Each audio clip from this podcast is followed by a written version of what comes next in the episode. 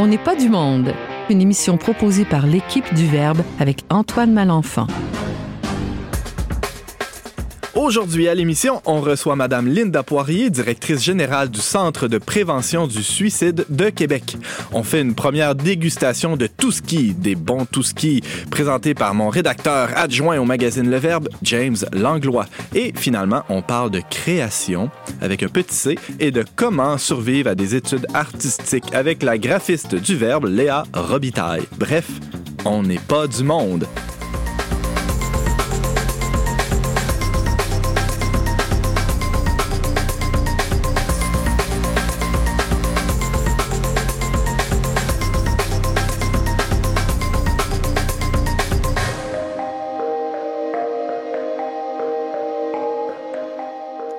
Bonjour à vous tous, chers auditeurs, et bienvenue à votre magazine culturel catholique. Ici votre animateur Antoine Malenfant qui va être avec vous pendant la prochaine heure. Et bienvenue à vous tous, chers chroniqueurs, chroniqueuses qui m'accompagnent, invités aussi qui m'accompagnent aujourd'hui autour de la table.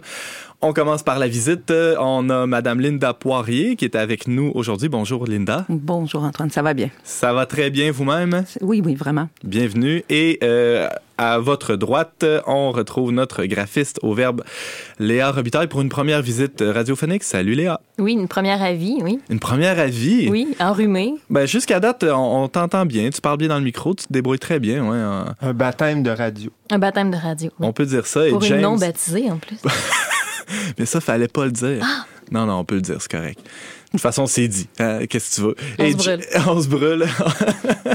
pas le baptême du feu, mais le baptême de radio. Et, et, euh, avec nous, un, déjà converti à, à la chose, À la radio. à la radio, entre autres, euh, James Langlois, salut. Salut. Tu vas nous présenter une nouvelle chronique aujourd'hui? Ouais, je t'en ai pas parlé, mais je t'ai préparé un petit quelque chose. On a un petit tout ski. Un petit tout ski. On- Je t'en dis davantage tantôt. J'ai hâte de- d'entendre tout ça, tout ce qui, tout ce qu'il va nous dire. Alors, sans plus tarder, on, on reçoit, on a la, la chance de recevoir à l'émission aujourd'hui Madame Linda Poirier, qui est directrice générale du Centre de prévention du suicide de Québec. Euh, la semaine de prévention du suicide, on le sait, au Québec, ça se déroule euh, au début février, c'est juste. Tout à fait. Euh, bon, là, on est rendu en- avril, mais on peut dire que c'est toujours un bon moment pour faire de la prévention du suicide. C'est une, c'est une question qui est particulièrement importante à discuter au Québec. Uh, on entend souvent dire, bon, euh, c'est pas une nouveauté, là, que, que le Québec est malheureusement une des sociétés où il y a un taux de suicide assez élevé en, en Occident et dans le monde. Est-ce que c'est c'est juste un mythe, ça, ou c'est vrai, Madame Poirier? Ben, en fait, euh, à une époque, euh, c'était, une vérité et on avait le plus haut taux de suicide au Canada et un plus haut taux de suicide dans le monde, même concernant le, le suicide chez les jeunes. OK. Il y a eu un pic à la fin des années 2000 où il y a eu énormément de décès par suicide, mais depuis ce temps, et heureusement, on voit une diminution du taux de décès par suicide au Québec. Ce qui fait qu'au moment où on se parle, on se situe à peu près à, parmi les dix provinces du Québec, on est à peu près dans la bonne moyenne, si je peux utiliser la bonne ouais, moyenne. là. Je veux dire, on n'a plus le premier rang, heureusement. Mhm. Euh, tant qu'il y aura encore un suicide, évidemment, on baissera jamais les bras parce que c'est un trou, ça va de soi. Mais on peut se dire quand même qu'on est sur, euh, sur une, une avenue qui euh, donne des résultats concluants parce qu'on voit le, le taux diminuer. Est-ce qu'on peut dire justement que c'est le, le résultat d'efforts de prévention accrus ou de, de stratégies qui ont mieux fonctionné dans les dernières années? Vous avez tout à fait raison. Euh, à la fin des années 90, euh, début des années 2000, il y a vraiment eu une mobilisation au Québec. Et je dirais que tous les acteurs en santé et services sociaux, puis la population aussi, on s'est comme serré les coudes pour essayer de voir qu- qu'est-ce qui se passe, qu'est-ce qui amène les gens à se suicider, comment on peut faire de la prévention, comment on peut agir en amont aussi, c'est-à-dire Mm. promouvoir euh, la santé psychologique, euh, normaliser aussi le fait qu'on puisse être souffrant et vivre de la détresse au cours de sa vie, mais qu'on pouvait agir sur cette détresse-là. Alors, il y a eu des chercheurs, il y a eu euh, des- intervenants qui ont mis la main à la pâte, ce qui fait qu'on a mis euh, en place ce qu'on appelle, nous, dans le jargon, les meilleures pratiques en prévention du suicide partout au Québec. Et force est de le constater, c'est que ça donne des résultats. Évidemment, pas dans, dans de quelques mois, mais c'est justement, on récolte ça, ça, ça, à long terme, exactement. Tout à fait. On voit un plateau actuellement. Ah oui, OK. Oui, alors ça augmente pas, ça diminue pas.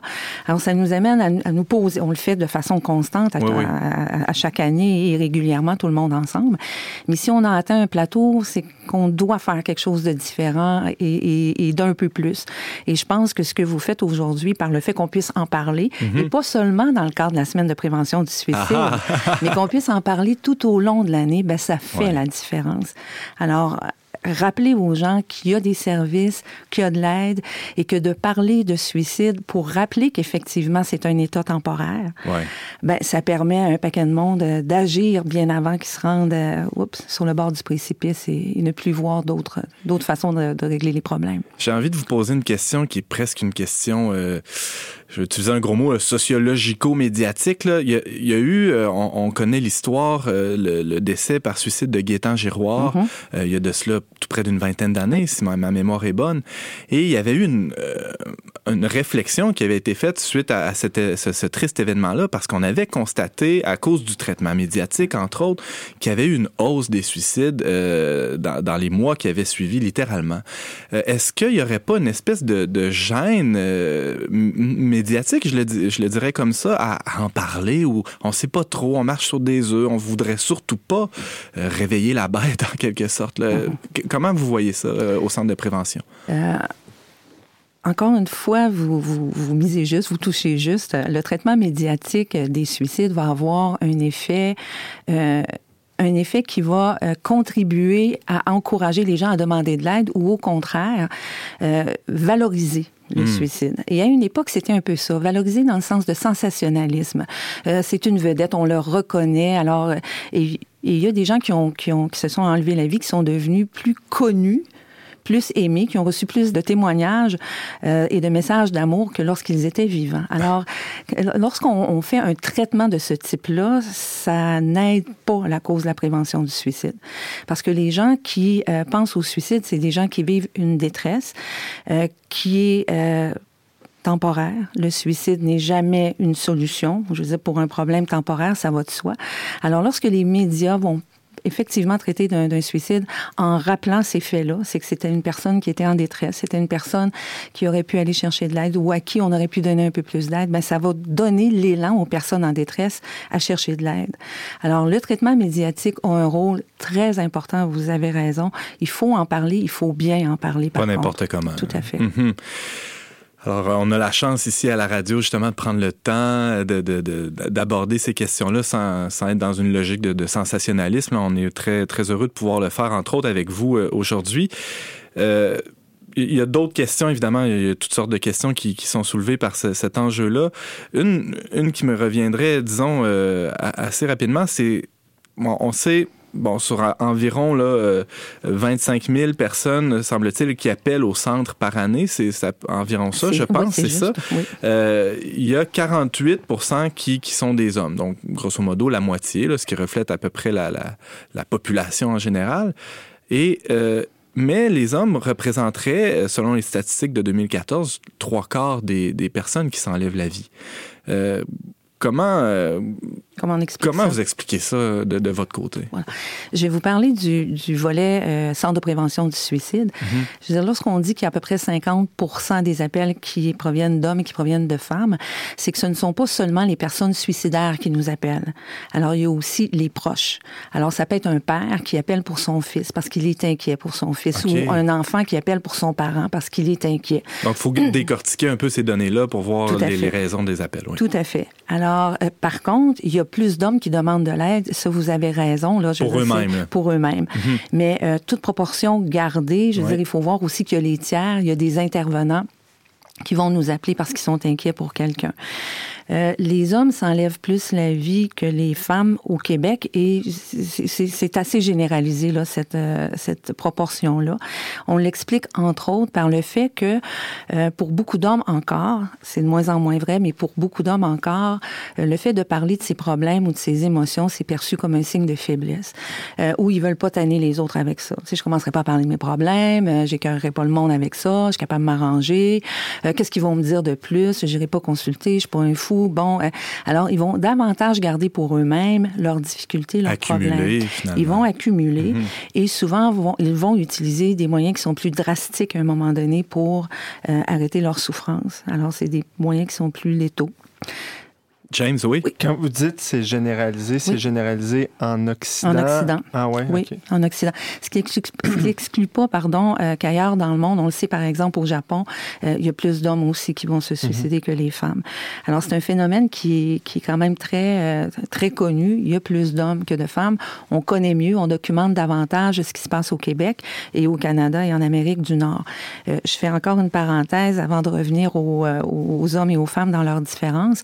Lorsqu'on parle de données mondiales, c'est souvent plus difficile d'avoir les mêmes critères que nous, on va avoir en Amérique du Nord pour arriver aux mêmes résultats statistiques, j'entends. Parce que les méthodes de collecte de données, de recherche, d'informations aussi qui vont être données peuvent être différentes. On sait que dans certaines euh, régions... du monde, parler de suicide, je disais, ça se fait carrément pas. On, on fait juste pas en parler. Alors, il peut y avoir des taux qui sont sous-estimés aussi en regard du suicide là, au plan euh, international. Mais Québec, Canada, Amérique du Nord, on est assez, euh, on est assez certain de nos chiffres.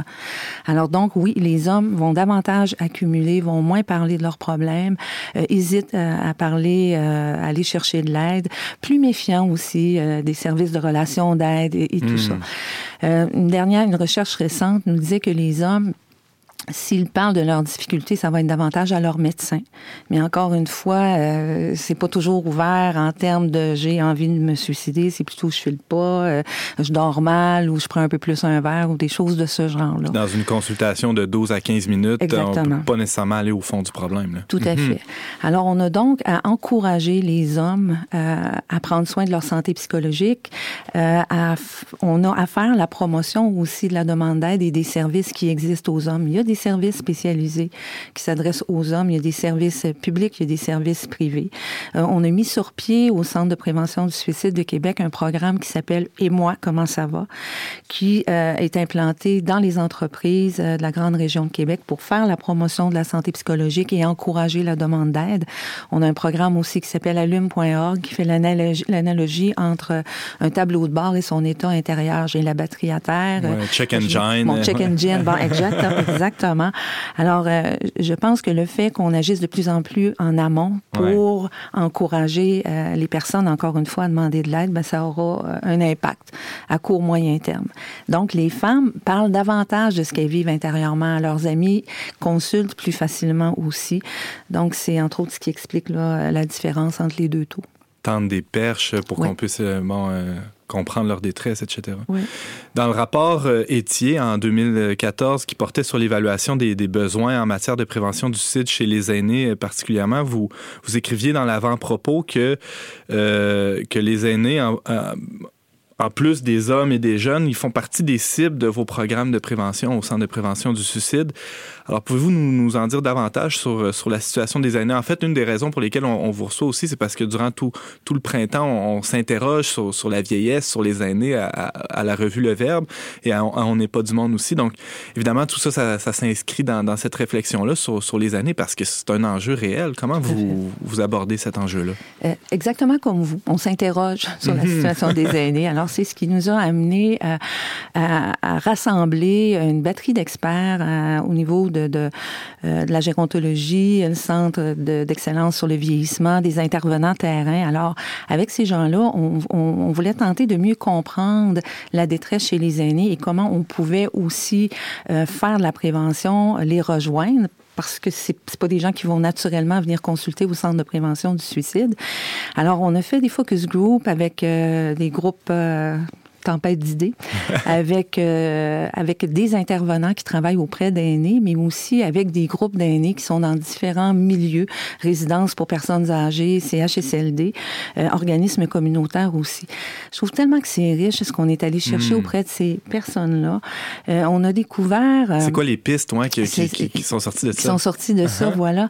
Euh, en fait, on a mieux ciblé les facteurs de risque. euh, en fait, il y en a qui sont peut-être un peu plus euh, évidents. Par exemple, Euh, le fait d'avoir déjà eu une tentative de d'avoir déjà fait une tentative de suicide, d'avoir des problèmes de santé mentale, des douleurs chroniques, Hmm. la perception de la solitude ou de l'isolement est aussi un facteur de risque.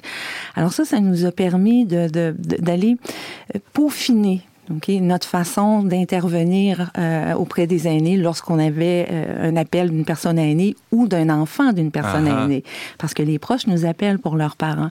Au Mon niveau des- père file pas bien, voilà. il y a des idées noires un peu plus. Est-ce que j'ai raison de m'inquiéter? Mhm. Bon, et tout ça. Alors, on comprend mieux les facteurs de risque. On comprend aussi euh, mieux, je dirais, les facteurs de protection. Et, et entre autres, euh, un des facteurs de protection, c'est... Qu'est-ce que vous entendez par facteur de protection? Ce qui va aider les aînés à mieux vieillir. Alors, il y a des facteurs personnels. Il y a des gens qui sont plus résilients que d'autres, Ouais. tout simplement. Il y a des gens qui ont un meilleur réseau social. Alors, ça aussi, ça fait la différence. Et les croyances euh, religieuses ou les pratiques religieuses constituent un facteur de protection aussi. Parce que ça permet de, de, de garder certaines balises et de ne pas aller à l'encontre de certains principes. Il y a Et un, le un fait- sens à la souffrance aussi à travers ça, peut-être? le fait de... Et, et par rapport à la souffrance, c'est intéressant parce que ça nous amène dans un autre facteur qu'on a banalisé probablement. Euh, la souffrance, elle peut être psychologique, évidemment, mais elle peut être aussi physique. Alors, la souffrance psychologique, le fait de, de, de, de- de- bon, d'avoir une meilleure résilience et tout ça, je veux dire, effectivement, ça va protéger les gens davantage. C'est pas un seul facteur en soi, c'est une multitude de facteurs.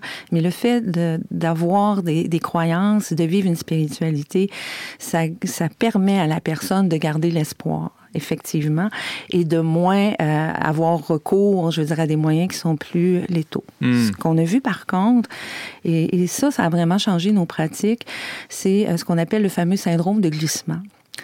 Alors, on, on- pour plusieurs intervenants, euh, dont nous, je veux dire, on se dit à un moment donné, ça peut être normal que des gens se laissent aller. Ils sont juste fatigués, ils sont juste tannés de vivre, ils se laissent aller.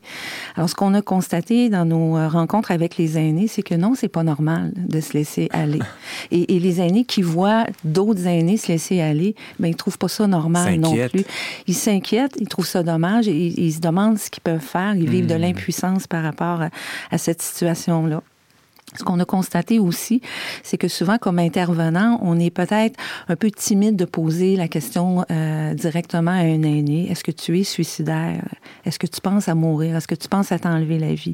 Alors, il y a des tabous, je veux dire, qui existent par rapport au- à la relation qu'on peut avoir avec les aînés. Ce qu'on a découvert aussi, je dirais en toute humilité, on a changé vraiment une pratique importante. Je veux dire, c'est le fait que euh, des aînés nous appelaient pour dire est-ce que vous vous déplacez?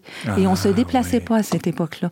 Alors que ça ressorte dans notre rapport, mais ça nous a amené à aller chercher des sous pour pouvoir nous assurer qu'on pouvait se déplacer pour les gens qui nous appelaient et qui vivaient de la détresse. Alors on ne peut que les en remercier. Ben oui, évidemment. Euh, rapidement, en quelques secondes, euh, si je vous posais une question, c'est un peu difficile, là, mais comment on peut convaincre quelqu'un que la vie vaut la peine d'être vécue? Que c'est un peu ça que vous faites, j'imagine, au bout du fil. En, en- en- vous avez pas beaucoup de temps pour intervenir des fois. Comment vous faites ça? Et on n'est tellement pas là pour convaincre. Ah, mais on est là pour accompagner la personne à déblayer le chemin. La personne qui... euh, L'instinct de survie, c'est fort. L'instinct de vie, c'est fort. La personne qui est suicidaire, c'est comme si elle voit plus clair. Tout, tout est embrouillé. Alors, lorsqu'on a le privilège de l'accompagner, c'est qu'on aide simplement à enlever du brouillard et à, voir la vie comme elle est, autrement, et non pas via un entonnoir. Alors, on a un privilège quand les gens nous appellent pour dire Eh, Moi, je pense vraiment à mourir ou j'en peux plus maintenant ». Alors euh, non, on les convainc pas, on ne fait que les mettre en contact avec ce qui est déjà là à l'intérieur d'eux. On, on fait le plus beau métier du monde. c'est magnifique. Linda Poirier, vous êtes directrice générale du Centre de prévention du suicide de Québec. Merci infiniment d'être venue à On n'est pas du monde pour nous parler de ça. Merci, ça m'est vraiment un plaisir. Alors, je rappelle que euh, pour contacter le centre de prévention, c'est tout simple, c'est 1-866-APPEL pour vous ou pour un proche en tout temps, euh, 24 heures sur 24, 7 jours sur 7, euh, 1-866-APPEL, gênez-vous pas, il y a des gens formés pour vous écouter.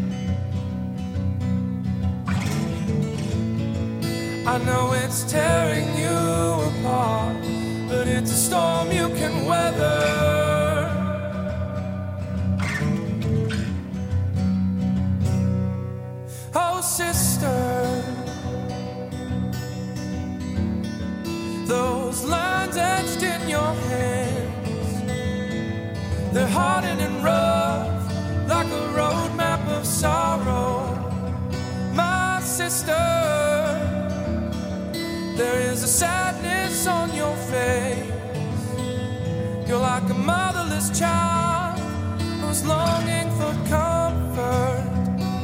What's running through your veins that's causing you such pain? Does it have something to do with the pills they gave to you?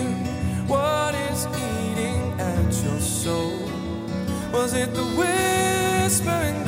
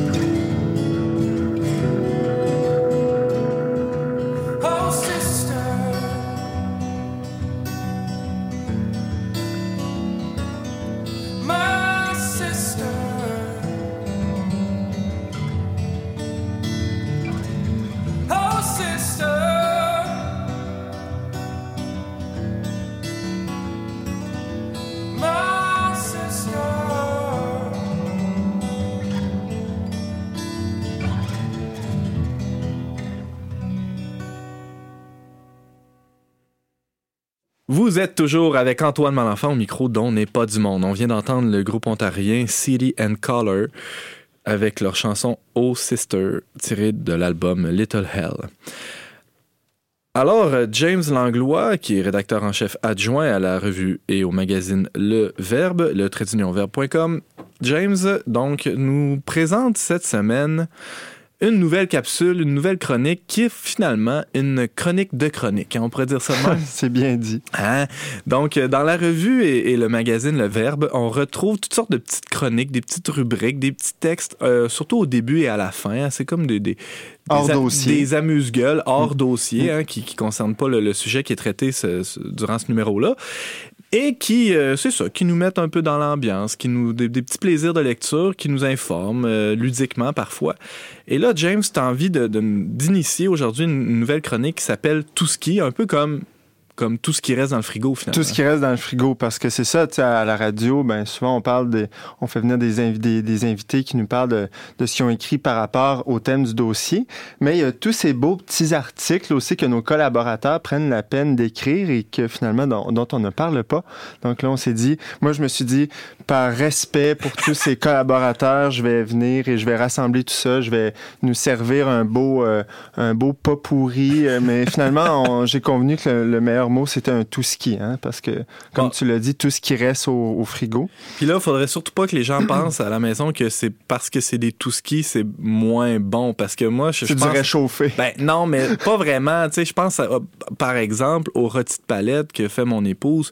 Le lendemain, il est encore meilleur. Euh, même s'il est chauffé au micro-ondes, il y a comme la viande plus macérée dans son jus. Je sais pas trop comment l'expliquer, mais bref, James, c'est pas du, vraiment du réchauffé que tu nous présentes. C'est c'est C'est du vraiment. rôti de Puis, palette. C'est du bon rôti de palette. Effectivement, je m'en confesse, pour moi-même travailler à la revue, souvent, euh, je lis, c'est pas les premiers articles que je lis. Ah, pourtant, il y a tant de gens qui me disent Moi, je commence tout de suite par les petits articles. C'est ça qui me, Ah, qui me, qui me prédispose à ensuite attaquer les, les- les gros morceaux de Bon, viande. là, pa- parlant de tout ça, ça me met l'eau à la bouche. Alors, Bon, allons-y. Allons. Premier, premier euh, petit papier. Ah, Alors, donc, je vous propose en premier lieu l'avant-garde. L'avant-garde, c'est la petite section qu'on retrouve dans la première page de couverture du magazine, euh, le petit magazine de 20 pages. Uh-huh. Et donc, dans l'avant-garde, on essaie de présenter euh, des initiatives ou des personnes, des artistes qui sont euh, pl- d'une certaine manière reliés euh, dans- à notre foi, mais qui ne sont pas nécessairement chrétiens. Donc là, euh, Et le titre le dit, l'avant-garde, c'est-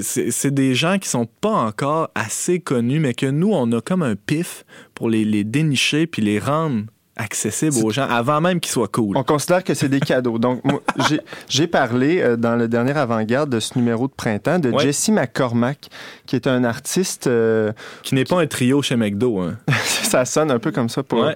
Pardonne-nous, euh, Jesse, s'il nous écoute, mais c'est le, on, je dirais, un des derniers, euh, un des derniers bébés du label de musique montréalaise Secret City Records, dont le fameux Patrick Watson fait partie, Plants and Animals pour les, les plus intimes.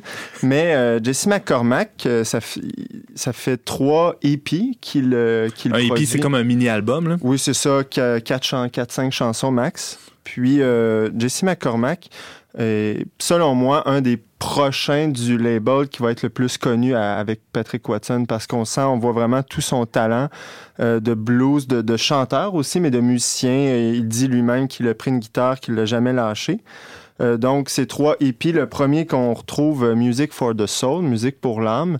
Et c'est pour ça que je trouve cet artiste intéressant, c'est qu'il, dans sa musique, on sent vraiment qu'il y a une présence. Il y a une présence euh, dans ses paroles aussi, mais il y a quelque chose d'intense et qu'on retrouve aussi dans ses vidéoclips. Donc, il a parlé de la pornographie. Il a fait un clip pour dénoncer son, sa dépendance à la pornographie qu'il a lui-même vécu dans le vidéoclip de Addict, qui est un- une pièce qu'on retrouve sur le dernier EP euh, qui s'appelle After the Glow.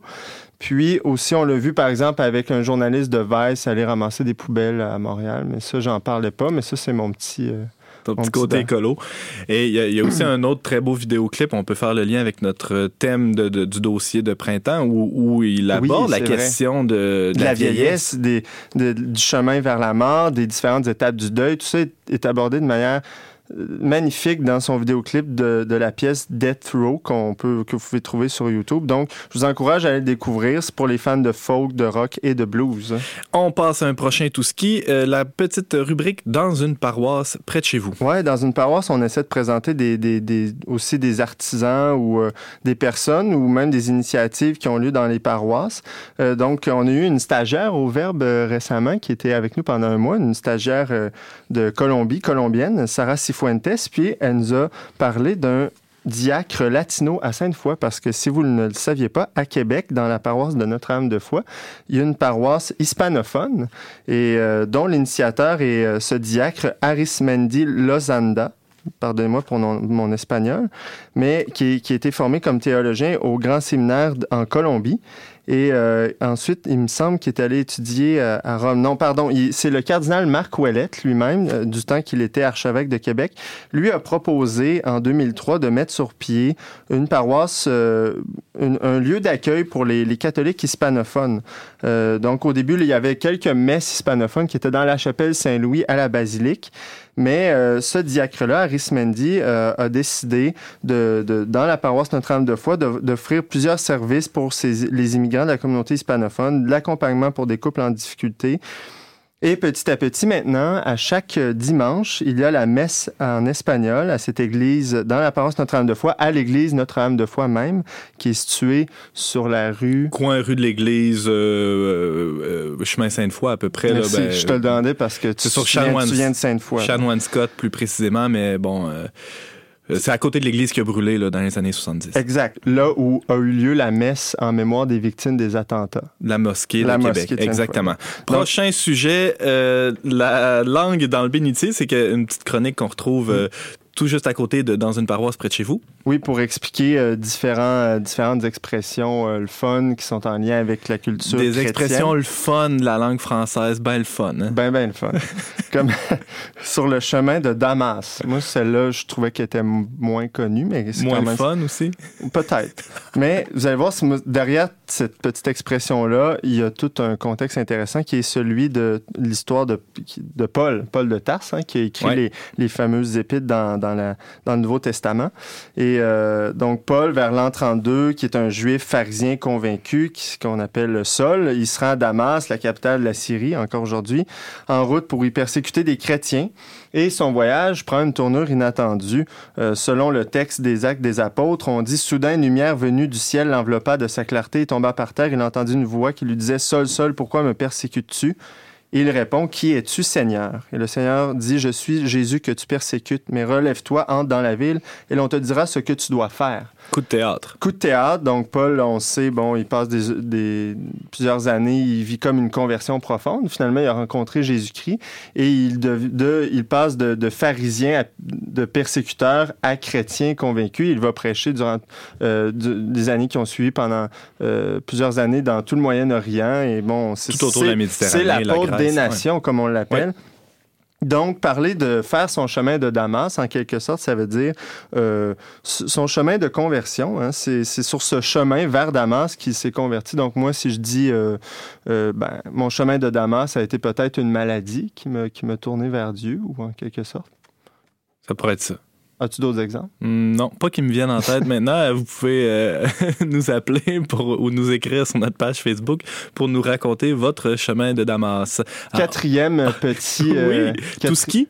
Quatrième petit tout ski, j'avais envie de, à chaque semaine maintenant de parler d'un petit blog euh, parce que vous savez, on a un, un blog, euh, le trait d'union verbe.com, qui est très alimenté surtout ces temps-ci. Ouais. Donc, on a des textes fabuleux de divers collaborateurs et celui qui est un blog viral en quelque sorte, qui a été très partagé, très lu dans les dernières semaines, c'est le blog, en fait, l'entretien que le Verbe a fait avec le frère Simon-Pierre Lessard, qui est un missionnaire de l'Évangile de Sherbrooke. Alors, Et- James Langlois, euh, pourquoi c'est un, c'est un blog qui, pourquoi, selon toi, il est devenu Bon, viral? En ce temps de Pâques, euh, le Verbe a demandé à Simon-Pierre Lessard, euh, le Christ est-il vraiment ressuscité? Parce que vous savez que, euh, comme Saint Paul le dit dans, dans ses lettres, euh, si le Christ n'est pas ressuscité, votre foi est vaine. hein? C'est le point le plus important de la foi chrétienne. Et c'est d'ailleurs sur ce point-là qu'il y a eu beaucoup de disputes à travers tous les siècles, parce que ceux qui ne, croyaient pas ont attaqué ce, point-là de la, de la foi chrétienne. Donc, le, frère Simon-Pierre, lui, a un peu analysé la, la question de manière philosophique en se disant, on croit à la résurrection du Christ, évidemment, par les témoignages qui nous sont rapportés. Euh, les apôtres, euh, ou bien ont monté un pur complot, ou bien ils ont été fous. Et si... Ou bien, Ou bien disait il vrai. disait absolument vrai. Donc là, ça implique que on doive démontrer que c'est un complot. Donc, ça veut dire que 12 hommes qui étaient absolument rejetés de la société, qui, qui finalement n'avaient pas des grands rangs, qui étaient des gens incultes, qui n'avaient aucun pouvoir, sont allés du jour au lendemain prêcher une doctrine qui, qui était un peu une absurdité pour les gens de l'époque. Donc, euh, qui se soient tous concertés pour dire la même affaire, mentir en même temps, alors qu'ils étaient des hommes de grande vertu aussi. Ça, donc, ça implique qu'on les traite de menteurs. Donc, ça d'une part. vertu, pa- par ailleurs, qui était reconnue par, par leurs ennemis. Ben euh, ouais, tout à fait. Malgré tout. Et, et l'autre option, qui est celle de la, de la folie. De la, de la folie qui est hallucinée tous en même temps parce que Saint Paul dit frère, moi j'ai vu le Christ ressuscité, il a apparu à plus de 500 frères à la fois. Donc quand Saint Paul écrit ça, les, les 500 frères à la fois sont toujours en vie pour contredire ce que Saint Paul écrit, vous voyez? Donc euh, ces deux textes qu'on peut trouver sur le blog en deux parties, euh, analyse très intéressante qui ravive notre foi en ce temps pascal. et qui a été fortement partagé, euh, relayé, commenté par les internautes. Euh, un texte qui est un entretien avec le frère Simon-Pierre Lessard. James Langlois, un dernier petit tout ski. Euh, Tu nous présentes un saint cette semaine. Oui, cette semaine, le 29 avril, on fête Sainte Catherine de Sienne, qui est une sainte très importante dans l'histoire de l'Église, vous allez voir, mais qui est en quelque sorte peu connue. Donc, elle est née, euh, elle a vécu au 14e siècle, elle est née en 1347 au sein d'une famille très nombreuse. À l'âge de 16 ans, elle a une vision de Saint Dominique. Hein, Saint Dominique est le fondateur des Dominicains euh, un siècle plus tôt. Elle, elle entre dans le tiers ordre dominicain, donc c'était pas une religieuse, c'était comme une laïque consacrée. Elle fait vœu de virginité à 16 ans dans la branche féminine mais elle continue à vivre dans le monde, dans sa famille. Euh, déjà adolescente, elle se consacrait à la prière, à la pénitence, aux œuvres de charité, puis au bénéfice des malades. On le raconte même, je pense qu'elle, une fois, elle avait... Euh, elle avait humecté les plaies d'un lépreux avec sa propre bouche. Pardon pour ceux qui, qui sont en à la train de manger. Euh, Mais ça, ça a été euh, un succès, je pense. Le- un le- succès de sainteté. Donc, non, mais le lépreux a été guéri. Je pense, oui, On l'espère, du semble. Mais euh, donc, ça- ça- son renommée de sainteté euh, s'est diffusée. Puis, euh, tous les grands protagonistes de l'époque voulaient aller la rencontrer. Donc, elle est comme devenue une conseillère spirituelle. On voit comment les femmes, à cette époque-là, euh, déjà au Moyen Âge, avaient une, une grande importance. Donc, les nobles, les hommes politiques, les artistes, les gens du peuple, les consacrés, les prêtres, y compris le pape euh, Grégoire XI à l'époque, résidait à Avignon à cause d'un conflit dans l'Église. Et Sainte Catherine de Sienne l'a- exhorté lui-même. Il a dit Hum, hum, ton siège, c'est pas Avignon, retourne à Rome. Donc, euh, ça, c'est une anecdote intéressante. Euh, finalement, elle a écrit un livre très important. Raymond Capou, qui est devenu saint, lui, par ailleurs, qui est un dominicain, est devenu son conseiller spirituel. Il a recueilli, évidemment, il s'est entretenu avec elle à plusieurs reprises. Il a euh, re- recueilli plusieurs de ses paroles. Elle a écrit un livre qui s'appelle Dialogue de la divine providence, qui est très connu. Euh, Saint- Sainte Catherine de Sienne ne savait ni lire ni écrire, donc elle a eu ce qu'on appelle une grande science infuse de doctrine sur les mystères de- du Christ, sur les mystères de l'Église, qu'elle a médité, qu'elle a prié. Elle a aussi plusieurs visions, une vision dans laquelle la Vierge Marie lui présenta à Jésus et le Christ lui a mis un anneau comme un mariage mystique. Donc, elle a été déclarée docteur de l'Église par Paul VI. Je vous invite à la découvrir. C'était la sainte de la semaine présentée dans la chronique Tout ski par James Langlois. Tu nous présentais donc pour une, pour une première fois cette chronique Tout ski. On va t'entendre dans les prochaines semaines aussi nous euh, raconter ces petits morceaux. hein, Ces- ces petites bouchées. Ces petites bouchées. Rappelons que tu es rédacteur en chef adjoint au magazine Le Verbe. On peut te lire également sur le verbe.com et t'entendre de manière assez habituelle à l'émission On n'est pas du monde. Merci beaucoup.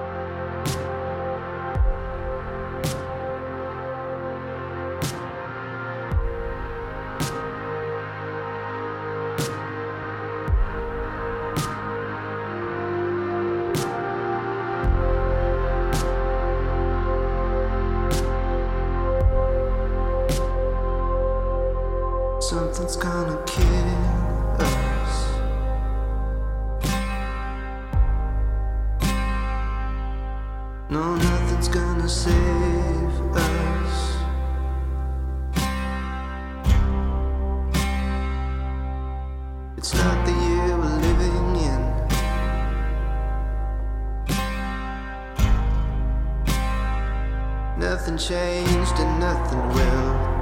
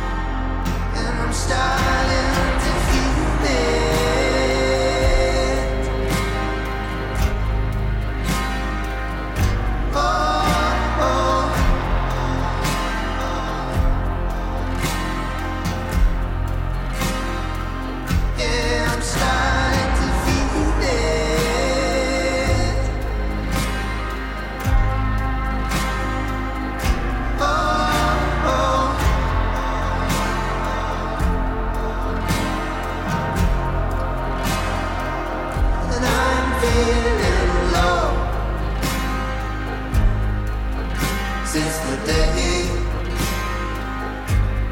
the day that I know.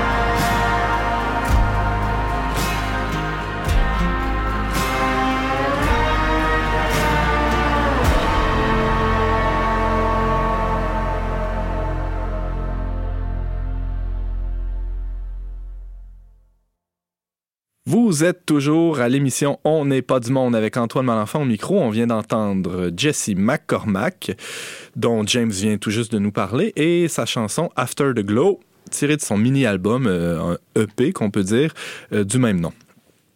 Alors, pour la première fois à l'émission, on reçoit à On n'est pas du monde euh, Léa Robitaille, qui est graphiste au magazine, à la revue Le Verbe. Elle me fait des signes du sourcil, Oui, euh, voulant dire oui, c'est vrai.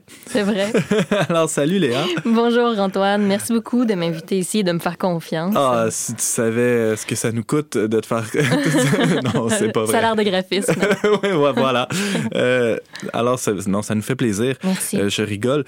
Et euh, donc, tu viens nous parler d'un livre que tu as lu récemment, euh, mais je commencerai pas en parlant du livre directement. Je commencerai en te posant la question qui est un peu une des questions du livre.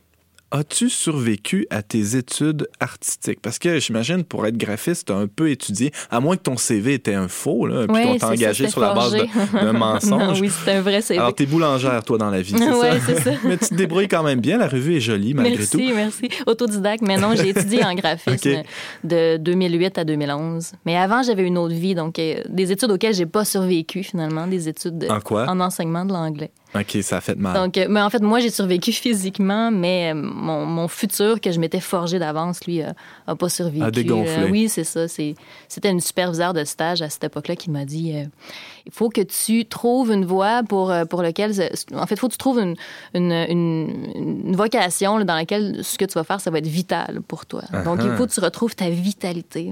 Puis Ça- quand je suis sortie de ce- cette rencontre-là avec un 64 euh, je me suis dit, OK, je vais être graphiste ou en tout cas Ouais. évoluer dans un milieu artistique parce que c'est ce qui était pour moi vital, qui devait être vital. ouais. Ça a été un Waterloo professionnel, en quelque sorte? Le choc, la, la défaite. euh, Ouais. Oui, la défaite. Cet échec-là, finalement, Ouais, euh, ouais. euh, t'a mené à, Mhm. à la voie artistique. C'est La- ça, c'est oui. La question que James. tu là, Oui, la question, on revient à la question, finalement. As-tu Ah, survécu, à tes Moi, en- oui. J'ai survécu en, finalement en, en vivant en échec. Donc, cet échec-là m'a fait survivre en étudiant en graphisme. Et puis, oui, on survit à des études artistiques, mais je pense qu'il n'y a pas de manuel qui pourrait nous l'enseigner. Ah. Ce, ce guide-là a créé ou comment survivre à des études artistiques par euh, Philippe Genet et euh, Édouard Essis Breton, qui, eux, euh, clament être étudiants. Je ne sais pas toutefois en quoi ils étaient étudiants quand ils ont En fait art, leur hein, livre. Ouais, en en art art, en tout cas, démarche artistique. Et puis, eux présentent leur livre ainsi. Donc, ils nous disent Mise en garde. L'art est un concept souvent nébuleux, complexe et confus. Donc, on, on s'entend s'entend là-dessus, surtout ouais. de l'extérieur, oui. en tentant d'offrir des pistes de réflexion sur celui-ci, donc sur l'art, nous avons voulu amorcer un questionnement qui, dans un monde idéal, pourrait mener à un dialogue beaucoup plus grand. Euh, donc, ils nous avisent aussi qu'ils ne dé- détiennent pas la vérité hein, absolue, mais qu'ils tentent de poser des bonnes questions. Donc, effectivement, c'est un guide qui va nous faire euh, poser les bonnes questions. Puis, on est effectivement dans- un monde euh, un peu idéal, au verbe. hein, on vit, euh, on Oui. est idéaliste, donc Oui, oui. on ouvre le, le dialogue. Euh, puis, euh, c'est ça, donc c'est un, un, un concept nébuleux. C'est un outil de réflexion sur ce concept nébuleux parce que quand on choisit d'avoir une vocation artistique, quand on choisit de devenir, si on veut, artiste, c'est très, très flou, très né- nébuleux. On a constamment à se remettre en question. Oui, James? Mais justement, est-ce qu'on peut devenir artiste Mhm. ou c'est pas inné d'une certaine Hmm. manière? Ben ça, je pense que c'est c'est individuel à chacun, si c'est inné ou pas. Euh, Je crois qu'on peut décider, malgré des talents innés, de devenir enseignant de l'anglais, mais tôt ou tard, ça va nous revenir dans le visage pour, pour dire qu'on est malheureux. Donc, c'est, je pense que c'est un malheur, de, un, mal de vivre qui, va, qui va naître de ce, de, ce choix qui va à l'encontre. Moi, j'avais choisi d'aller en enseignement parce que je voulais avoir euh, des congés l'été. euh, je voulais revenir chez nous à 5 heures le soir. Tu sais, finalement, j'avais 19 ans puis je savais pas ce que, ce que je voulais faire de, de ma vie. Je savais pas ce qu'allait être mon horaire. Puis, euh, ce qui est intéressant, c'est que dans le livre, euh, ils nous parlent, ils ont interrogé plusieurs artistes, dont Robert Lepage, euh, dont ils sont très fiers d'avoir euh, pu euh, avoir un contact avec Robert Lepage. Sans sur, sans doute, oui, malgré son horaire du temps chargé. C'est facile, il suffit de se promener en basse ville de Québec pour le croiser. Oui. Avec un micro puis un calepin.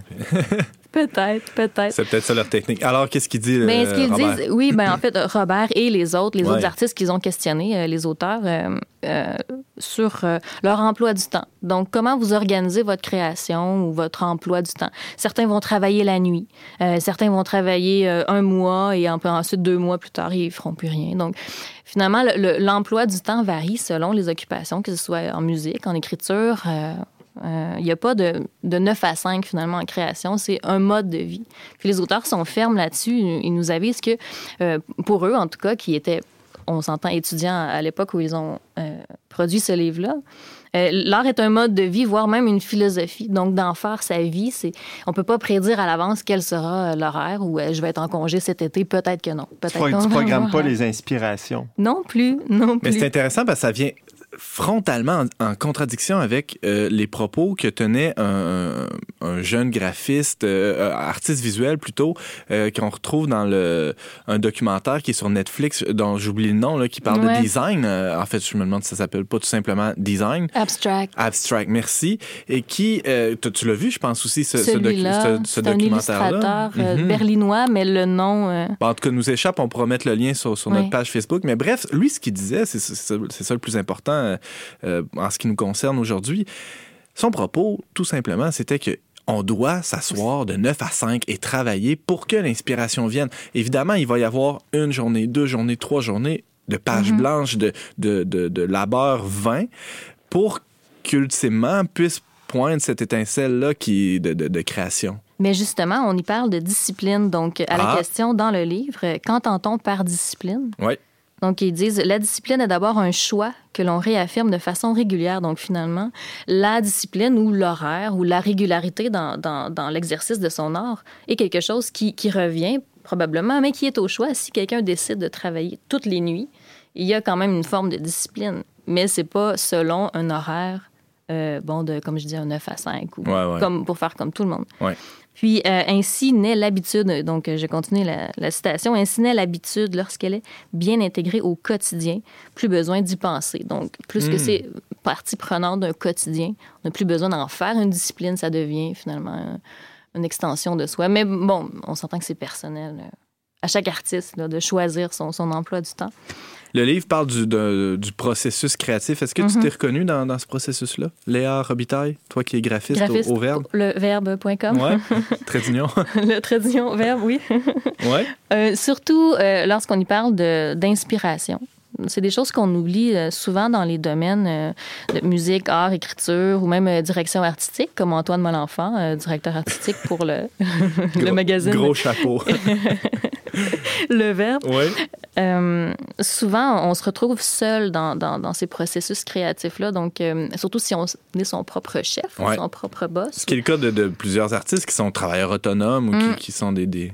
Oui. Puis on, on se fait effectivement confiance parce qu'on a l'expérience. Puis on, bon, les gens aussi, nos, nos supérieurs nous font confiance. Mais nous, euh, en tant qu'artistes ou en tant qu'autres, on se fait. Il y a beaucoup d'angoisse, je crois, qui vient avec euh, ce- ce- cette occupation-là, ce- cette vie-là. Puis euh, en revenant à des définitions de base, donc ce que, ce que propose ce livre-là, créer ou comment survivre à des études artistiques. Donc vraiment, ce serait aussi comment survivre à une vie euh, Ouais, d'artiste, au bout du compte. Euh, ça, ça révèle pas des grands secrets de, la vie, mais c'est vraiment un efficace survol euh, qui permet de se souvenir pourquoi on fait ce qu'on fait. Donc, on retourne à la base, finalement, je crois.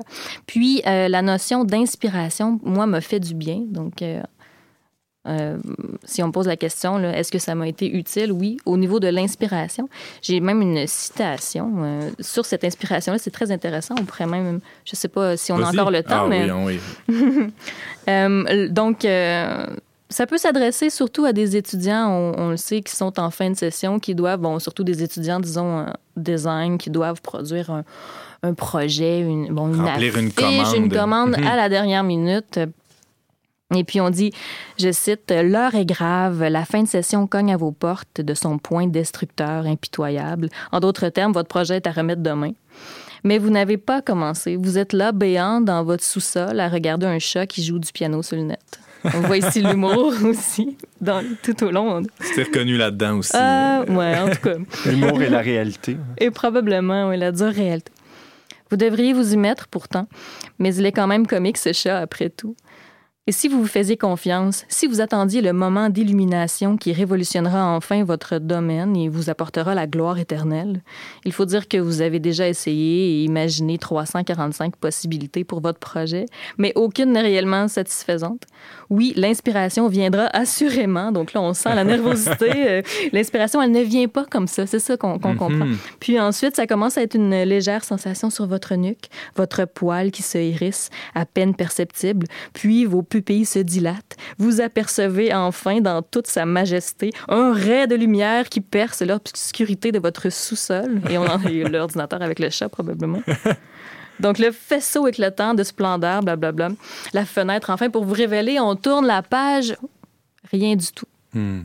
Parce qu'il n'y a pas de chorale angélique, pas d'intervention divine, pas d'éclair de génie, pas d'eureka, pas de révolution. Mais pourquoi donc?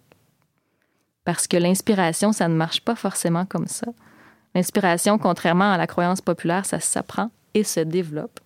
Ce que j'ai trouvé très intéressant. On pense que parce qu'on est artiste, on a toujours l'inspiration, mais un peu comme avec la discipline, l'inspiration, c'est quelque chose qui, qui, qui se développe avec le temps. Mais il faut faire attention, c'est pas parce que, je crois en tout cas, c'est mon opinion, je, Ouais. c'est pas parce que on développe l'inspiration qu'elle va venir à nous nécessairement plus rapidement. Donc, euh, on, peut mieux, on peut simplement mieux la comprendre, l'inspiration. Savoir que elle est pas encore là, mais elle arrive. Par expérience, on se fait confiance, comme tantôt. Ouais. C'est un, Donc, c'est un euh, extrait de Créer ou Comment survivre Oui. à des, des études artistiques, euh, Léa Robitaille, que tu nous, nous, nous citais. Mhm. Euh, dans, dans cet extrait-là, évidemment, on pense à. Tu dis, ça, ça dit développer, ça, on- ça se développe l'inspiration. C'est c'est comment qu'on fait ça? On visite des musées, on, on marche dans la rue, euh, on, on produit beaucoup d'art pour en arriver à. Comment ça se passe? là? Comment on peut faire pour développer? Le bouquin propose euh, des trucs un peu, si on veut, euh, techniques pour développer l'inspiration. Donc, on, en trouve dans, dans le livre. Ceux qui sont intéressés pourront aller euh, se le procurer. Je crois, par contre, qu'il y a une que c'est une édition limitée. hein. Ici, on, on- sur la copie de celui qui est là, dont je ne dirai pas le nom, euh, c'est le 35 sur 100. Donc, je pense qu'il y a seulement 100 copies qui ont été... euh, Donc, une rareté. Mais peut-être dans votre bibliothèque de quartier. euh, on- oui, on mettra la référence. Peut-être sur Internet aussi. Ah, ah. Mais on y propose, bref, des euh, activités pour booster euh, l'inspiration. Donc, euh, Comme? Bon, on peut, on peut aller voir. Comme, je- personnellement, personnellement, je trouve que c'est moins intéressant pour moi d'aller chercher des, des, des, des activités, mais je peux vous en. euh, C'est peut-être la critique que tu ferais à, à ce livre-là ou c'est celui-là que que c'est moins fort? C'est personnel, donc euh, je pense que si euh, je suis pas rendue là, snobification. On y parle aussi de, snobification, ça c'est intéressant. Euh, euh, au- au- par exemple, euh, quand on a un poste de radio qui va présenter seulement du heavy metal, contrairement à un autre poste de radio qui va présenter bon euh, du classique. Et puis euh, c'est- donc difficile pour euh, un amateur de métal d'apprécier euh, quelque chose qui n'est pas dans son registre, donc le cadre euh, qui est. euh, mais ça, c'est un autre sujet. On, on parlait de- d'exem- d'exemples d'activités, c'est bien ça? Oui, qui, donne, qui permettent de Mhm. développer l'inspiration.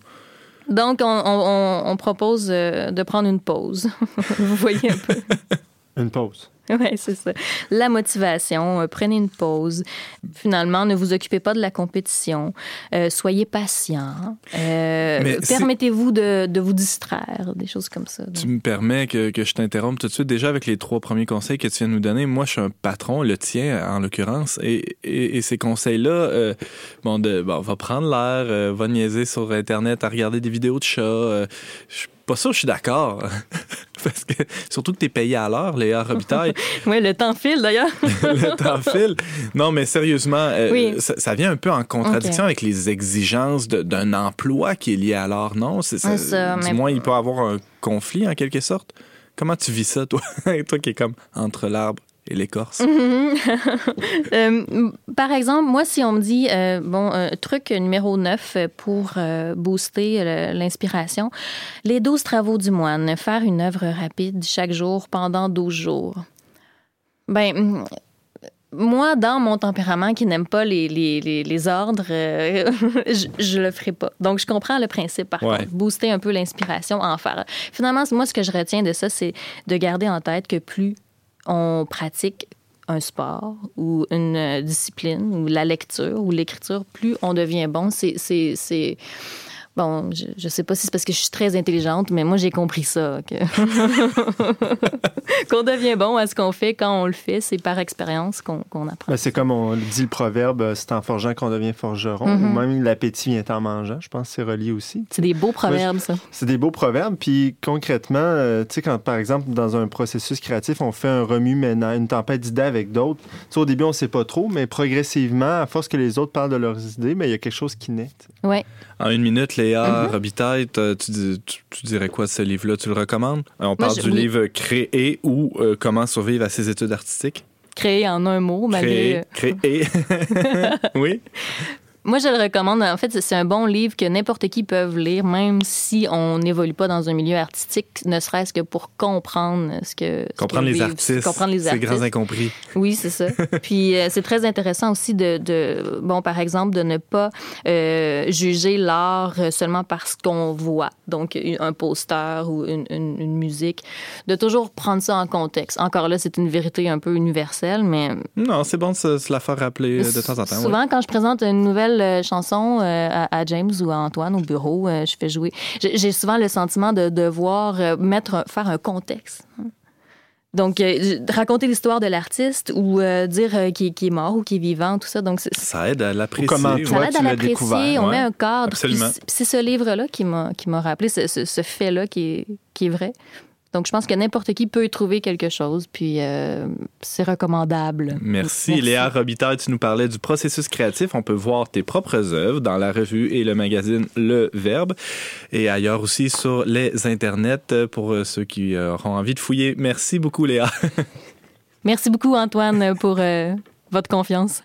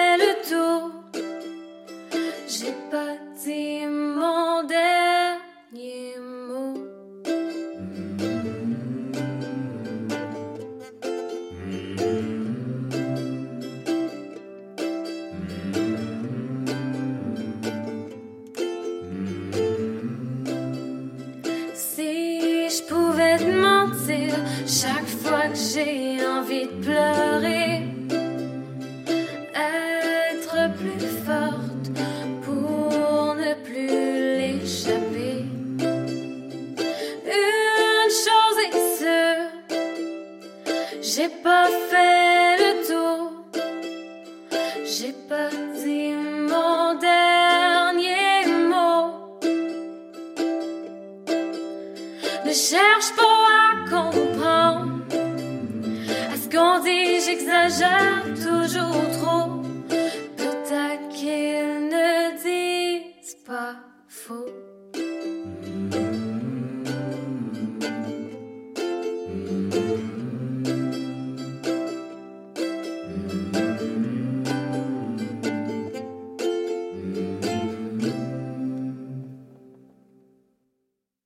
On vient d'écouter J'ai pas fait le tour de la chanteuse Claudel tiré de son album Arfan. On recevait cette semaine à l'émission Madame Linda Poirier du Centre de prévention du suicide de Québec, mon rédacteur en chef adjoint au magazine Le Verbe, Monsieur James Langlois, et notre graphiste toujours au Verbe, Léa Robitaille, pour nous parler d'art, de création artistique. Merci d'avoir été des nôtres. On vous attend la semaine prochaine, même heure, même antenne, pour un autre magazine dont n'est pas du monde. Au choix musical, James Langlois. À la réalisation technique, Yannick Caron. À l'animation, votre humble serviteur, Antoine Malenfant. Et cette émission a été enregistrée dans les studios de Radio Galilée. Merci.